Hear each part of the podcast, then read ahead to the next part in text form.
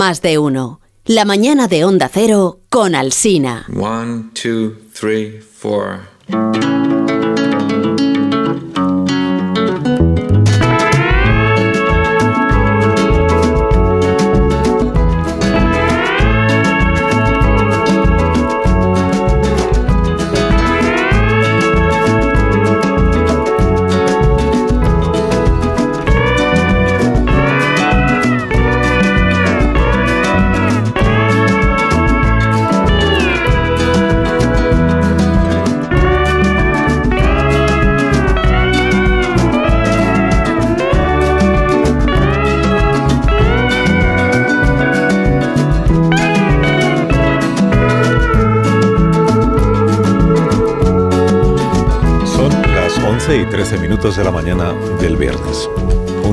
Menos en Canarias.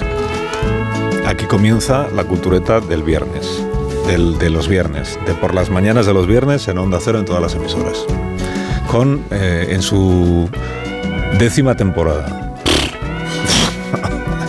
Esta es la estamos iniciando la décima temporada de la cultureta. Usted pensó que no íbamos a llegar hasta aquí. Yo también.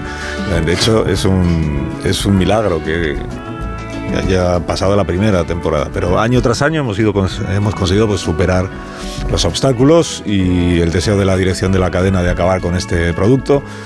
Lo hemos conseguido un año más, a ver lo que dura. Así que Rosa Belmonte, enhorabuena y muy buenos días. Oh, muchas gracias, muchas gracias. Muy buenos días. Buenos días, eh, Buenos Guillermo días. Altares. Willy, ¿cómo estás? Hola, ¿qué tal? Buenos días. Entonces, si la cultura ya lleva 10 años, Rubén Amón es como el japonés ese de la jungla que nunca se rinde, ¿no? Que ha acabado la guerra y sigue, y sigue ahí Sí, combatiendo. sí, pero dando más guerra que el Japón que ha acabado la guerra. Como el flaco en el gordo y el flaco. O el flaco en el gordo y el flaco. Sergio del Molino, buenos días. Buenos días. Oye, Buenos probablemente días. seamos Diez el único años. programa de la radiodifusión mundial Diez años. que celebra los 10 años con el presentador diciendo... En lugar, en, en lugar de montar, otra gente monta una fiesta, em, no sé, algo más festivo, ¿no? más lúdico. Sí, bueno, pues eso es lo que nos distingue. nos distingue. Eh, buenos días, Nacho Villarredondo, ¿cómo estás? Buenos días, ¿qué tal? Claro, bueno, Nacho es un recién llegado. Sí, yo, yo pensaba. La temporada sí, 9. ¿no? Estaba convencido de que, de que la cultura. de que yo había llegado a la cultureta durante, durante la decadencia del programa, pero puede que no, puede, puede que. Bueno, la decadencia empezó muy pronto. ya, por ejemplo, a mitad de la segunda temporada ya estábamos Saltó el tiburón, como dicen en la serie. Esto ha sido nueve, nueve años de tercer acto, ¿no? Ha sido este programa. Sí, pero mejora muchísimo en la undécima temporada. undécima. En la undécima, Bueno. sí. Buenos días, Amón, ¿cómo estás? Bueno, pues estoy bien porque soy el único superviviente de, Sí. de, de Fundador. los Es cierto, sí. socio fundador y sobre todo Además protagonista del gran repunte en Además horario de madrugada, que es donde el programa... ¿El de- gran qué? Repunte en Ah, horario de repunte, gra- sí, sí, eso es verdad. sí. que es donde ha resucitado un programa que estaba condenado al fracaso. Gra- gra- gracias a, al valor patrimonial de ese programa, su Sin duda, capacidad sí, sí. de generar un estado de opinión. Mejora muchísimo en la duodécima temporada, por la noche, sí. No, Está- pero es también el único programa que no necesita no necesita um, detractores porque lleva ya la crítica incorporada ¿no? y el desprecio incorporado dentro del propio programa. Sí, sí.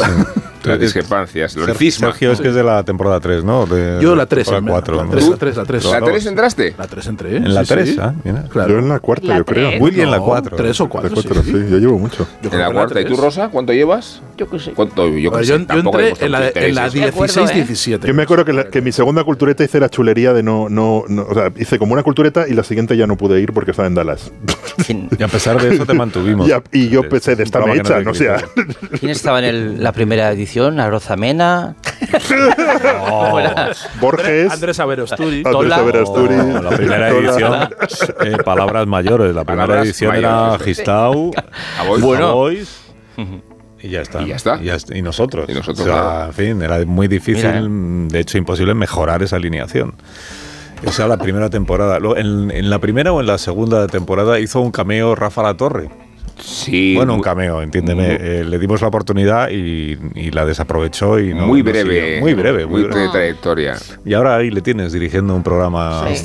diario en Éxito, sí. cadenas. Con sus propios auriculares blancos. Exactamente, muy grandes, por cierto. Grandes. Rodrigo Bueno, Cortés se incorporó más adelante. Me gusta esto.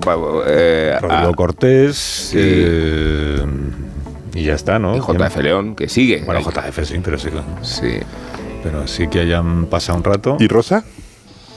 Y, y en la de la noche, pues Isabel, claro. es que no me acuerdo. Isabel Vázquez. Bueno, Dice, no me acuerdo. pues aquí estamos, pues aquí estamos, ¿eh? con más temporadas que el ala oeste de la Casa Blanca y que según segunda enseñanza, que segunda enseñanza solo tuvo una temporada, por. Sí, entonces muchas más temporadas. Oye, no, no bromes con el ala oeste, que quien quiera ponerse, ponerse a verla en Prime, ¿Mm? En que Prime, se ponga o se compre los DVDs porque la van a quitar. En nada. Ay, ¿por qué la van a quitar? Pues porque eh, las series vienen y se van en las plataformas. Qué bonito eso. No crea usted que las series son eternas en las plataformas. Pero que se cumplen la serie en DVD, incluso el DVD, el aparato Claro. reproductor, que tampoco. En, en- en las consolas te lo leen ahora también, la Play. Fíjate que ya hay que ser, hay que tener mala sangre para, para en, un, eh, en una plataforma albergar un hecho inmaterial como ya es hoy en día una serie, el contenido abstracto y quitarlo. Sí. o Sí, sea, no verdad. quiero que accedas a esto que a mí no me ocupa espacio. Pero luego aparecerá en otra plataforma, estas que son FETEN, Claro. van de una Eh, plataforma. pero O no, sí. eh, cuidado, o no. O sea, hoy, hoy se Por ahí anunciaba. no pasas, ¿no? Eh, Hoy se anunciaba, no, no, esta es, la- esta es mi nueva temporada, esta es, este es el nuevo, el nuevo Vigas. Eh, El se, nuevo anunciaban, Vigas. se anunciaban como 10 temporadas que se cancelaban en X plataforma, eh, literal, X plataforma no es la de, Sí. la de porno, sino que no me acuerdo del nombre. No, pero es que en- series en que se cancelaban Se hace eso. y nadie, nadie, nadie reconocía ni una. O sea, eran 10 series, una con Kiefer Sutherland llamada El Fugitivo, por ejemplo, ¿no? Debe ser como un remake de la original con Kiefer Sutherland. NPI, o sea, 10 series de las que no hemos oído ni hablar. O sea que ahora mismo el contenido se va antes de, de nuestras cabezas que de las propias plataformas. O sea que habrá muchas series que mori- morirán sin que hayan nacido en nuestra percepción. Es un ab- abortos audiovisuales. Muy bien.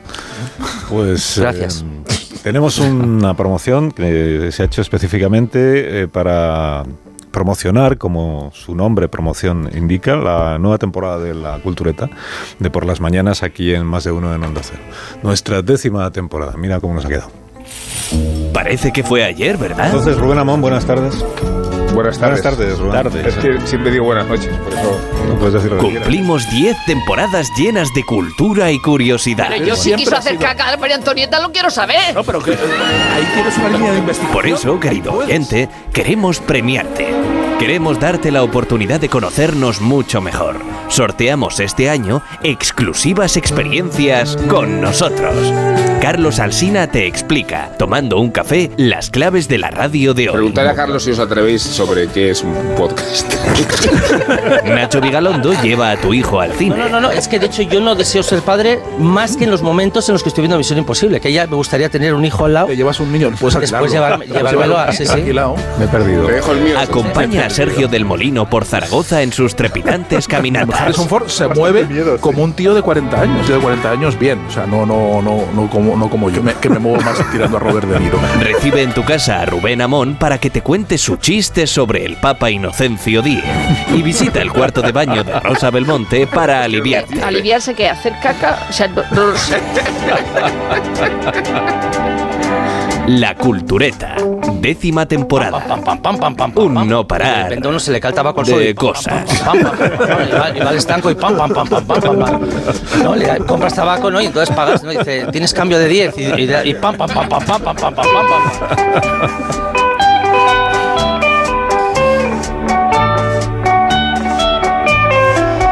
En esta décima temporada los culturetas pues seguirán, digamos, eh, incidiendo en los en los, los temas. Los temas. De hecho, yo pensé que el tema de hoy, y ahora ve- veo que no, porque el guionista ya me ha pasado el, el menú, pensé que el tema de hoy era lo de náufragos, lo del lo que ha mencionado Rosa eh, a las 7.45 esta mañana, esta Sí. página del diario El País de hoy que hace referencia a un documental Francés. sobre la película Náufragos de, de Hitchcock. Digo, si, si está, ¿cómo es Hitchcock, no? Eh, Sergio? Hijo, hijo. Si está Hitchcock y está... Y Qué están- ¿Cómo es, Sergio? Si está Hitchcock y están los nazis, pues esto cae seguro en la cultura Luego teatral. vendrá, claro. luego vendrá Zweig. Y, y veo que no está en el. Pues es un buen tema, ¿no? Sí, la es un película de. tema. Cine de actualidad. Hitchcock. Cine de, esta película es del año 44. 44. Lo que es alucinante es que una película Es- profundamente antinazi se interpretase en el año como el 44 como una película nazi. Claro, pero Eso es lo porque, que te está en la porque el, el alemán al que rescatan, que lo ha hundido a ellos, aparece como un superhéroe y el único que los puede salvar. Es como, la, como Es una gente que iba en un barco que es, que es mm, hundido por un submarino alemán, me parece, un submarino.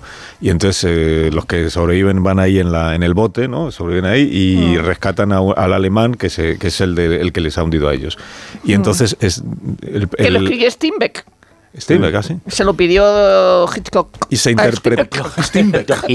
y se interpretó que era eh, un poco pro-nazi la película porque el alemán era demasiado Era muy capacitado, bueno. ¿no? Era muy Además apto, muy tomaba vitaminas que, claro, Hitchcock lo que estaba dando a entender que estaba tomando drogas, pero eran vitaminas y entonces él tomaba Ah. mucha vitamina y remaba muy bien.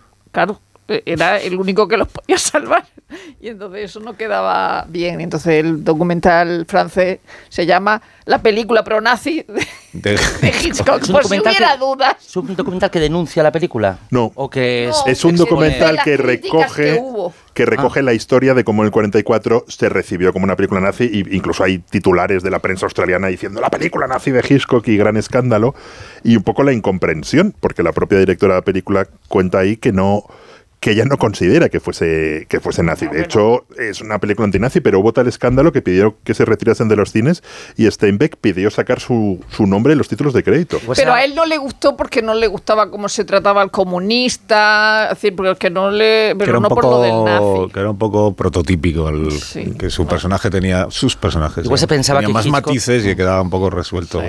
Igual se pensaba que Hitchcock tenía cercanías con los nazis porque los tenía en el bote. Por favor. yo pensé que esto lo habíamos dejado No atrás en la temporada esto. 9 Es de como diría, como diría la India, la luna, la luna ya está en el bote. ya está. no pero yo voy a verla la, ¿no? ¿La tienen en alguna plataforma está No. Náufragos No, No lo está sé. ninguna. A ninguna. Está Está Filmin. Venecia. Hay que comprar Blu-rays. Ya la han Ah, quitado. no está en ninguna. No está muy bien. No no digo el documental digo la película, película. porque en la, Ah, la en la película. crónica Ah, del sí, país Seguramente está en Filmin. En filming Claro, seguramente. dice la crónica del país que aparte de esto de si era nazi o no era nazi, la, la- la polémica, que es una de las películas más osadas de Hitchcock Claro. en lo formal, porque toda, Por toda eso la es una en de el- las más aburridas en también. el bote y porque no, porque no hay ni flashback ni nada de eso y, y Mm. porque no hay banda sonora. Que todo lo que se oye es el sonido de las olas todo el tiempo, durante toda la película. Pues esto me Y. Talula dando por saco, porque su personaje es muy de dar por saco. Pues, ah, pues, ah, bueno, pues entonces este no es el tema. No era. Bueno, No, pues- Recomendada. Pues para no ser el tema le hemos dedicado ya unos minutos. Una, una pausa, porque por las mañanas pues tenemos un aluvión de publicidad, esa es la verdad. ¿Por qué? Pues, pues porque temporada tan- tras temporada, pues un programa factura muchísimo. Y entonces a la vuelta hablamos de, de Vigalondo, que Y tiene novedades, sí, tiene está novedades. pues ya ¿Qué ha en el, en el proceso de... Tiene novedades. de rematar la- el rodaje ya terminó, entonces ya está con la... Y vamos a contar alguna cosa de cómo fue el rodaje y de... ¿Qué? ¿Cómo es eh, la verdadera, el, verdad, el, ro- el verdadero rostro de Vigalondo cuando, El verdadero- y terrible. terrible. cuando está de director? La, la película nazi de Vigalondo. ¿eh? Cuidado, La película no es pero cuidado que es un tema delicado. Del Bueno, nazi de, Vigalondo. nazi o Vigalondo. Claro. tema delicado para Nacho, cuidado.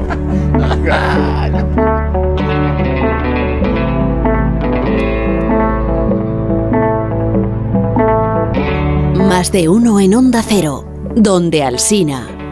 Cuando tú...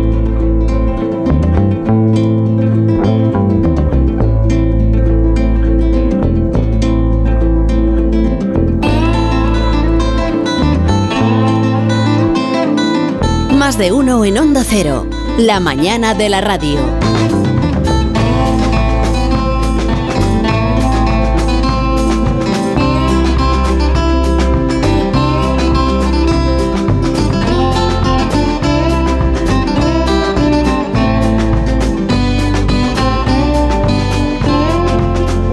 Temporada nueva de la cultureta, temporada décima, vamos a ir conociendo pues eh, un poco más a nuestros culturetas. Los aspectos, y dirán los oyentes todavía más. Perdón, Sergio. Es que Perdón. eh, por ejemplo, eh, Nacho Vigalondo, que es el primero de los culturetas, que te- estamos en condiciones de revelar mm, cómo es Nacho en un rodaje. Bueno, está ahí mandando, mandando. Es un sonido, un audio que vamos a ofrecer, ha sido filtrado, no sabemos por quién, grabado de manera subrepticia en, en el rodaje cuando Vigalondo aborda a Carlos Areces en el rodaje de la alarma para hacerle una pequeña matización. Este es Vigalondo. Eh, contrabbassi, forogni! E corte note! Short note! Pero, non sono mica strumenti. Brrr, brrr, brrr. Oh, Madonna Santissima. Si habla italiano, Nacho es una de las Sí. cosas que los oyentes van a ir descubriendo en esta nueva temporada. En el siguiente sonido, porque tenemos más, eh, Nacho da unas sugerencias de interpretación a Raúl Cimas en el rodaje de Extraterrestre. Con un dio! Corre, rompicoglioni, lei! Alves lei! You have no ears, no eyes! Corpo d'un dio santissimo! You, you, you, you, you, you! The first base! You are always late! You have no ears, no eyes! Bueno, vamos a... ¿Os imagináis que el audio dura 20 minutos y esto es vanguardia? Vamos. Es vanguardia de las mañanas. Ni oídos ni ojos. Nueva cultureta. Vamos a, Como náufragos. Vamos a aclarar que estos dos sonidos en realidad no corresponden a Vigalondo, eh, corresponden a Toscanini, Arturo Toscanini, dirigiéndose en un ensayo al contrabajista de la orquesta de la NBC. Eh, no solo echaba broncas muy, muy recordadas, eh, enormes broncas, sino que es responsable, según cuenta el periodista musical Pablo L. Rodríguez en el país, de innovaciones como imponer la oscuridad en la sala de conciertos para fomentar el silencio y la concentración o convertir el ensayo en el verdadero laboratorio de trabajo de una orquesta. Ahí mandaban su precisión musical, pero también su mal genio. Nuestra generación, reconoció el, el también director Giulini, nuestra generación no ha tenido que gritar nunca a una orquesta porque ya lo hizo Toscanini antes por todos nosotros. Uno de esos directores que vinieron después de él fue este señor al que vamos a escuchar ahora. I think there's been a, a slightly deplorable tendency amongst Bach's biographers to paint Bach, the human being, in, in a very complimentary light, to imply that great music requires a great man and a great Una human being. tendencia lamentable de los biógrafos de Bach es eh, retratarle como una persona, retratar a la persona de manera favorable, sugiriendo que la gran música ha de tener detrás siempre a un gran ser humano. Dice, esto desde luego no tiene por qué ser así y Bach desde luego no lo era. Estamos escuchando la voz de John Elliot Gardiner que ha consagrado su vida a eh, Juan Sebastián Bach. Buena parte de la culpa la tiene el retrato del compositor que colgaba en la casa de su familia. O sea, cuando era un niño, Gardiner pasaba junto al cuadro varias veces cada día, intimidado por la mirada eh, de Bach, ignorando que era el original de uno de los dos únicos retratos que se conservan en todo el mundo de Juan Sebastián Bach. In- iniciada esta sugestión, Gardiner fue introducido en su música, se hizo director, grabó después famosas versiones de sus misas, sus cantatas, sus pasiones y con 70 años escribió una biografía de 800 páginas, de estas que te gustan a ti, Sergio, de las breves, sostenida en la investigación, en su experiencia de la música de Bach y también en la peripecia y la historia de ese cuadro que con el tiempo él mismo terminaría descubriendo. Este libro de Gardiner se llama La música en el castillo del cielo y en él se cuenta un incidente que es que durante el ensayo de una cantata Bach arrancó la peluca al organista, se la tiró a la cara y le dijo deberías haber sido zapatero. O sea, un poco a lo Toscanini. Corpo un dio santissimo! È una vergogna! Shame on you! Pero resulta que Gardiner, eh, con una excelente reputación de amigo del rey de Inglaterra, eh, hace unas semanas agredió a un bajo durante, durante un ensayo en Francia. Ha pedido perdón, ha cancelado sus compromisos, ha dicho que no, que no sé por qué nos reímos de estas, de estas cosas. Cuentan los críticos musicales que es un jefe autoritario y un colega altivo e impertinente, ha escrito Del Molino en el diario El País. Es la cara B de una figura imprescindible en la cultura europea actual y sin duda una de las más refinadas. Y me dice aquí el guionista que algunos habéis tenido un verano bastante Gardiner. Yo más que un verano tengo un- una, tengo una vida ba- bastante Gardiner. Porque nos han echado broncas. ¿Te han echado muchas broncas o las has no, echado porque- Las habéis echado vosotros. O sea, para la gente de mi generación, eh, Gardiner es el líder de la revolución del, del barroco, concebida desde argumentos filológicos, con los sonidos de instrumentos originales y con lecturas que fueron descubriendo un repertorio que estaba totalmente maltratado por directores tan autoritarios como Toscanini. Y en esa misma dirección, un práctico y un teórico, porque el libro sobre Bach es el compendio de haber interpretado todas sus cantatas, de haberlas grabado todas, incluso de haberlas concebido en España en una gira con su orquesta de referencia, la Orquesta Monteverdi, eh, el coro Monteverdi y el, The English Baroque Solids. Esto quiere decir que, habiendo creado una orquesta a su medida y a su imagen y semejanza, no se explica el genio y el talento de Cárdenas solo desde la autoridad. Y que entiendo además que hay una prensa cultural hoy, en nuestro tiempo, muy sensacionalista, que abusa de estos episodios para condenar una carrera. Eh, así que sí, Gardiner dio una agredió con la fuerza que puede tener un señor de 81 años a un bajo. Un bajo de todo el- 29 años. Con todo el volumen que tiene un bajo, de- recordemos que para ser bajo fundamentalmente hay que ser corpulento, y que, y que convertir en ese episodio en la expectativa de un cuestionamiento, no solo a una carrera y a una vida, sino a una forma de dirigir, me parece del todo disparatado. Pero, pero estamos en una época en que se observa un cambio de paradigma y Tar, la película, lo demuestra. El poder ha, ha cambiado de manos. Antes el poder lo tenía el director y ahora el poder lo tiene la orquesta. Pero, o los sindicatos. Los sindicatos de la orquesta, claro. Pero es cierto que ahora el mecanismo del poder, con mismos hábitos tiránicos, por cierto, reside en la capacidad asamblearia que tiene una orquesta con toda su composición de músicos y con toda su capacidad para penalizar y, y dejarse llevar en malas manos con el- la condición de que el director sea Pero- manso. Claro, pero, aquí- el- aquí no ha sido- eh, bueno, no, eh, eh, es una cosa que ahora es inaceptable. Pero claro, hablar de Gardiner, una cosa que es como lo de Harvey Weinstein, una cosa que se sabía y de la que se ha escrito, pero llega un momento en que ya. pero ya, es un- ya no es una buena comparación, Harvey Ya Weinstein, no, No, evidentemente. ya no es una buena no comparación. Estoy habla- no, porque no, ya, es- pero es la que te ha venido a la cabeza. La comparación no es lo que Gardiner estuviera haciendo o We- Weinstein estuviera haciendo, Sino que todo el mundo sino lo sabía, que se publicaba o no se publicaba y se le hacía caso o no se le hacía Lo que caso. pasa es que lo de Harvey Weinstein es delictivo y Claro. ser autoritario con la batuta en la mano no lo es. Y, Pegar un, pegar un eso- puñetazo, sí. Claro. Pegar un Bueno, puñetazo. por eso, por eso, Gardiner es boxeador. No, eh, a ver, un episodio específico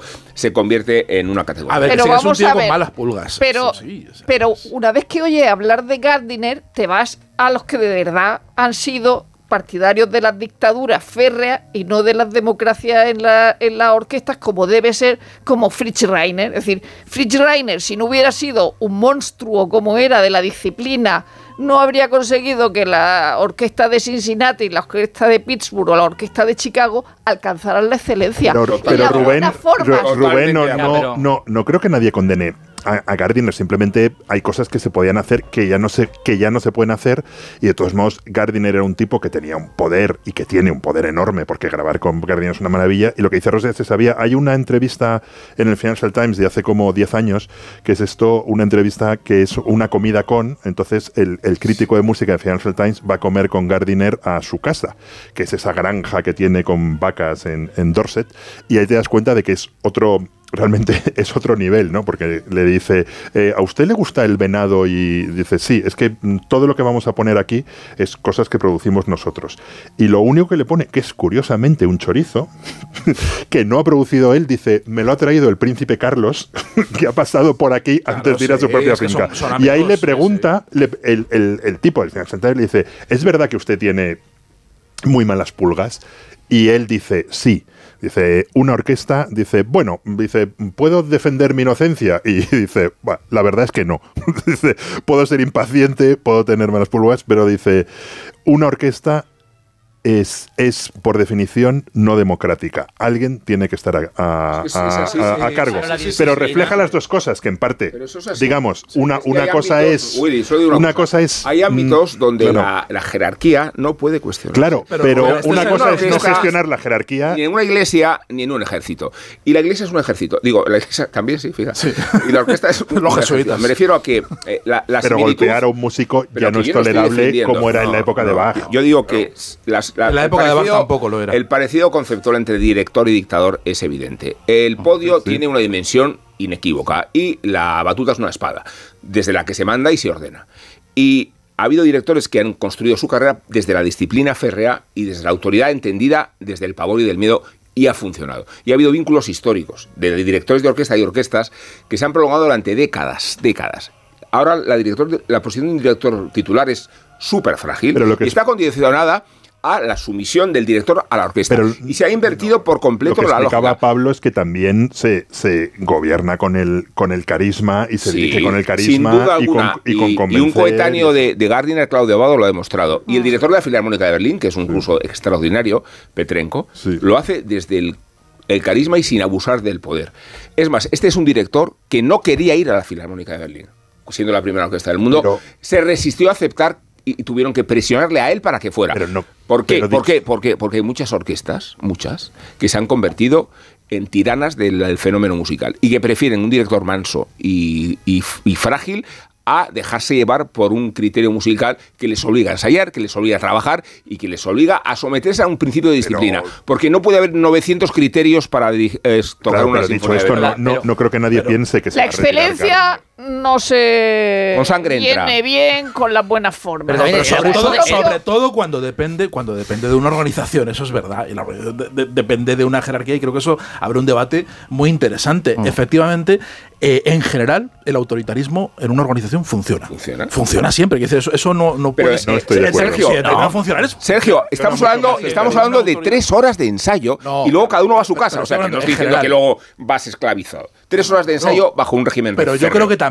la autoridad. Luego también no va en tienes- jaula. Sí. La autoridad tiene una dimensión también que te la tienes que ganar. tío. Te, Por te supuesto. siguen, Por te siguen porque te Por eso Gardiner porque ha cumplido respetan. 81 años en la Porque plenitud. te respetan, no, pero Porque te respetan. Sí que quería a- apuntar alguna cosa del de, de Luego, la- por alusiones, entre- Vigalondo quiere decir Sí, algo sobre todo esto que estáis diciendo sobre los directores. sobre la autoridad, sobre la autoridad autoridad. y el talento. A ver, Gardiner, eh, en su libro de Bach, Voy. sí, perdonad, que es por no, por no perdernos luego demasiado. Es muy interesante ese libro que a mí me ha tenido embebido todo, todo, todo el verano. Es muy interesante el retrato que hace de Bach, que no es una biografía al uso, es una interpretación de, de la música de Bach, sobre todo de la música vocal de las cantatas y de las eh, y de las pasiones eh, dejando a un lado la, la música instrumental interpretándola de una forma contraria como se ha venido haciendo, eh, no como una música divina, una música eh, perfecta que refleja directamente el mensaje casi de Dios, como se ha venido, eh, como, como se dice de, de Bach, de una música incluso muy intelectualizada, sino como el producto pasional de, una, de, un, de un personaje imperfecto, con arrebatos de ira, eh, tirano y demás. Y yo creo que ahí sí que Elliot se ve muy reflejado en, en- en la figura de Bach y en los episodios que cuenta cuando, cuando Bach pierde los papeles y cuando Bach es frágil y cuando Bach es débil y cuando eh, eh, Bach muestra todas las imperfecciones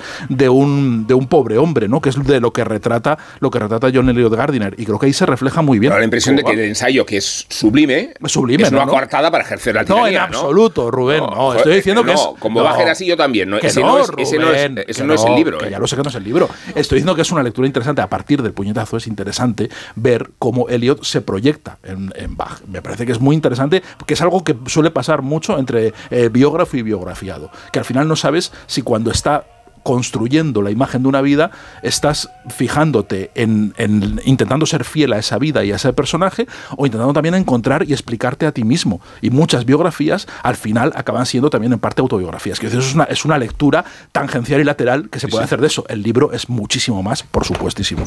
Justo esta mañana se ha producido un caso similar con Jimmy Fallon, uno de los presentadores de Late Night en Estados Unidos, que no es el primero, creo que diría que no es ni el tercero, que es condenado por eh, abuso de poder y maltrato a sus empleados. Y curiosamente una conversación que pillé en Twitter al vuelo decía alguien, los que estéis muy escandalizados con esta historia nunca habéis trabajado en un restaurante, porque es bastante común el abuso de poder. Con esto quiero decir que el confundir autoridad con crueldad o el entender que la disciplina solo se alcanza a través del abuso no es un gesto, no es un síntoma de excelencia, es algo muy común, es algo que está en todas partes y es una debilidad que se presenta en todos los rincones. O sea, no es, no es, un, no es, un, no es lo que suda el talento, sino que es una, un hecho que, al que la humanidad a día de hoy tristemente todavía tiende. O sea que creo que, en- creo que en las altas esferas o en las cumbres, los, los ejemplos más, eh, más llamativos de gente eh, gloriosa que comete estas. Vamos a estos empezar el programa hablando de Hitchcock. de Hitchcock precisamente. Yo creo que lo que hace bueno Hitchcock, lo que, lo que todo lo que en Hitchcock la lleva a la gloria no depende de- directamente del, del trato que ha tenido con sus, Pero- con No, sus pero, actrices. pero pero sí de cuando- una forma de, de- de- pero de un régimen de dirigir. Pero Régimen. cuando la excelencia, eh, cuando la disciplina y la exigencia sí llega a la excelencia, toda esa gente que ha trabajado con esas personas lo recuerdan y lo recuerdan bien. En el caso de Isabel eh, Benguerova, que era profesora de, de piano de, de Bernstein y, y era una, una, una loca de atar donde volaban muebles a veces. Y sin embargo que- la, la recuerdan tanto él como Philip Glass como una maravilla de profesora. Como que no les del mueble nunca cuando lo lanzaba. Lo que pasa es que los casos en los que se alcanza la excelencia sin llegar a ese tipo de situaciones no se comentan tanto, no tienen tanto predicamento. De- de Son todos- historias Y mucho no se disculpan. En el libro hay un episodio peor que el de, el de Zapatero, que es que Bach le dice a uno fagotista Sí, gilipollas, fagotista gilipollas. pero luego el fagotista gilipollas y otros amigos se emborrachan y esperan esperan, es que es como esperan a baja la salida del concierto completamente borrachos y acaban con un combate a espadas.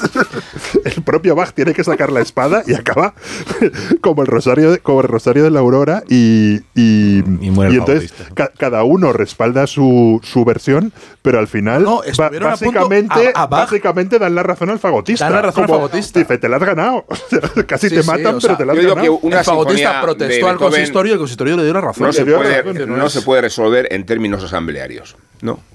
Eh, que la posición hegemónica del director obedece a establecer un criterio y una doctrina y una forma de interpretar, porque es que son 70 músicos. Pero tampoco la- solo No, en términos no, no, dictatoriales. claro que tiene no. que haber Pero un, claro que un no. diálogo. Tiene que digo, entre los dos extremos hay como, dialoga- mucho como un digo- actor tiene digo que dialogar con, el director. Oye, digo que hemos pasado. Es que eh, hemos pasado de, de la tiranía del director a la tiranía de la asamblea.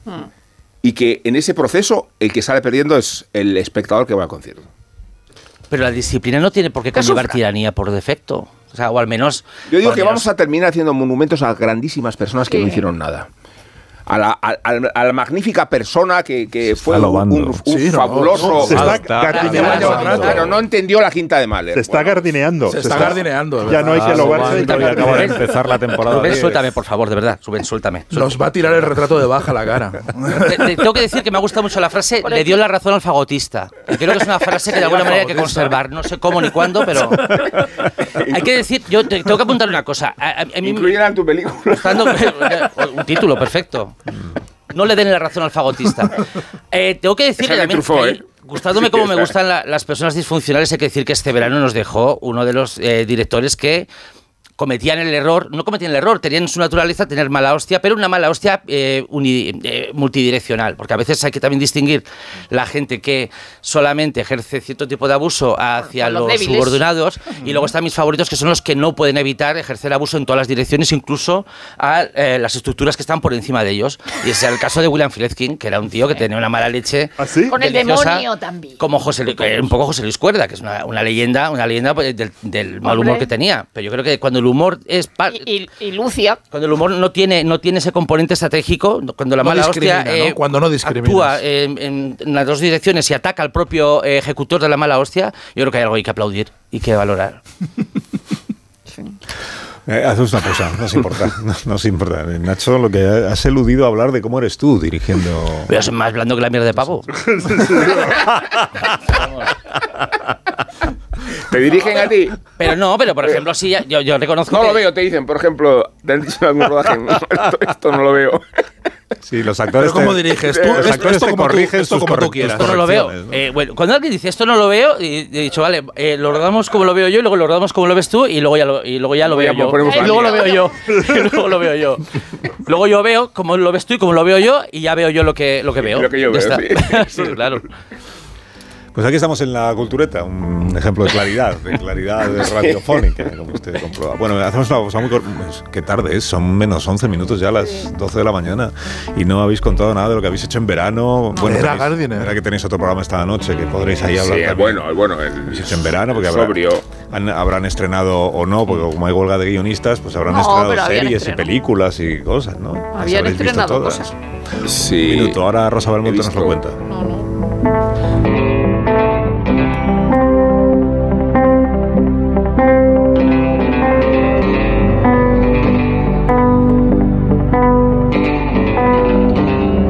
Más de uno en Onda Cero, donde Alsina.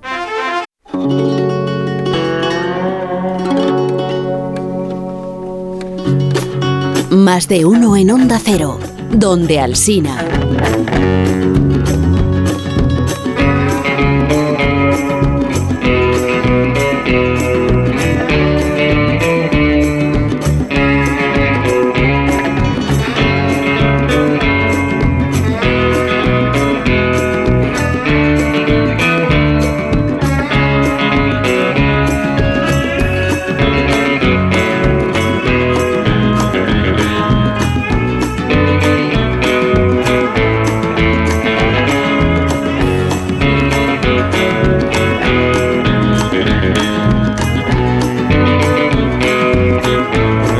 Minutos de cultureta de por las mañanas de los viernes aquí en Más de Uno Onda Cero. Luego por la noche a la una y media mantenéis el horario en esta nueva temporada Sí, nocturna. exactamente. Mantenéis el de, un- de una y media a Ah, tres. tres. Lo que pasa es que en términos de influencia son muchos más minutos.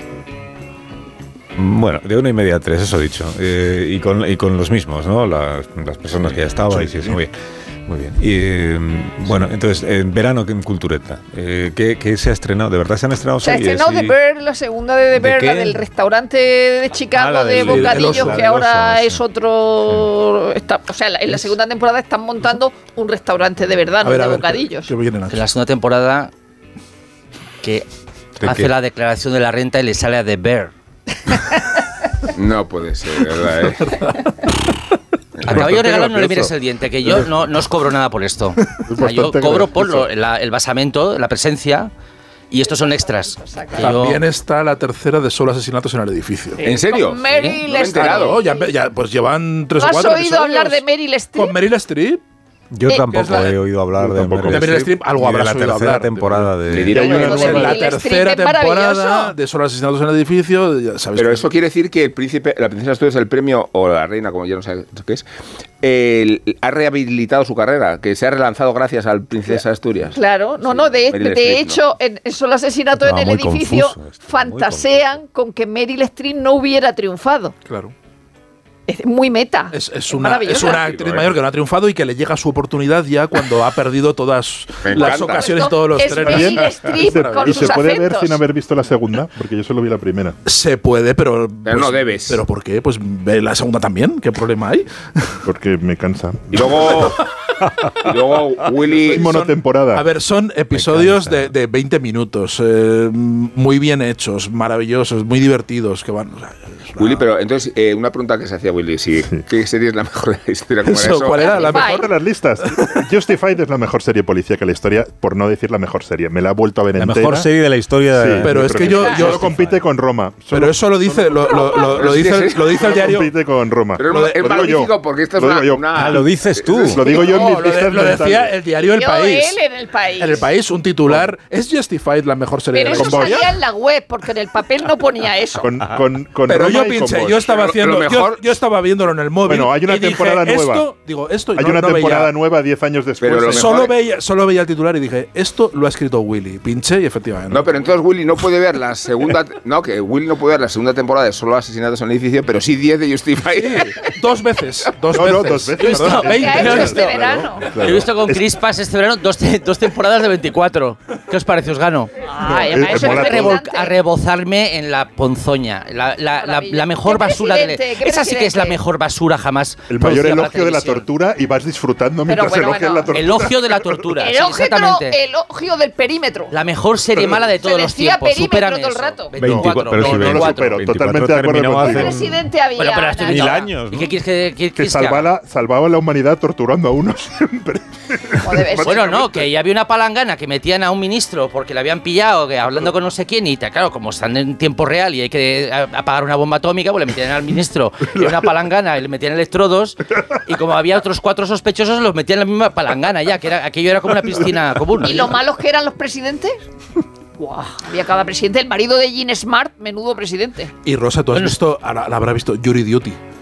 Ay, por Sí, favor. claro, claro. maravilla. Pero además el Qué tío de verdad no sabe. ¿Qué No sabe. Es una mezcla entre cámara oculta y un reality. Es, un- es una, sitcom en la que uno de los personajes no, es- no es un No actor, sabe. es real. Ah, esa sí he visto ¿Qué el primer capítulo, que sale este actor, ¿cómo se llama? ¿Dónde la echan? Bueno, El todos son actores, pero uno es conocido. Uno es conocido y hace de sí mismo. Uno es conocido de sí mismo. Hay un, hay un, hay, Además, hay el un- jurado que no sabe que. Es un jurado que, es cómo, se, cómo funciona un jurado, con un Sí. juicio y tal, y todo es mentira, porque todos son actores, menos, el- menos un, Menos como Que dice, verdad, fíjate, estoy aquí haciendo de que jurado. cree con que todo es fulanito". verdad. Es una gigantesca cámara oculta, pero también hay que plantarse porque hay escenas entre con los personajes falsos también aparte. O Los sea, que hay momentos en los ¿Y que no lo está la víctima, No entre comillas, y, sin embargo, están siguen hablando los actores y digo, yo ya no sé lo que estoy viendo. Porque es como si estás viendo inocente, inocente y, lo- y, lo- y los personajes ¿no? sigue. están hablando por su está cuenta. hablando por su cuenta. Le hace una broma a José Luis Col y luego se van, se van a tomar un café y le seguimos a los No actores. del personaje No, no sale José Luis. Cole en la serie que yo he visto, en la Digo inocente, inocente. A ver si es otra. Que, que le hicieron creer que se estrellaba Llegan contra un muro. Jury Duty. Cristal. Adiós Vigalondo, adiós Rosario, Adiós. Willy, adiós Sergio, Adiós. adiós Rubén Amón. Noticias.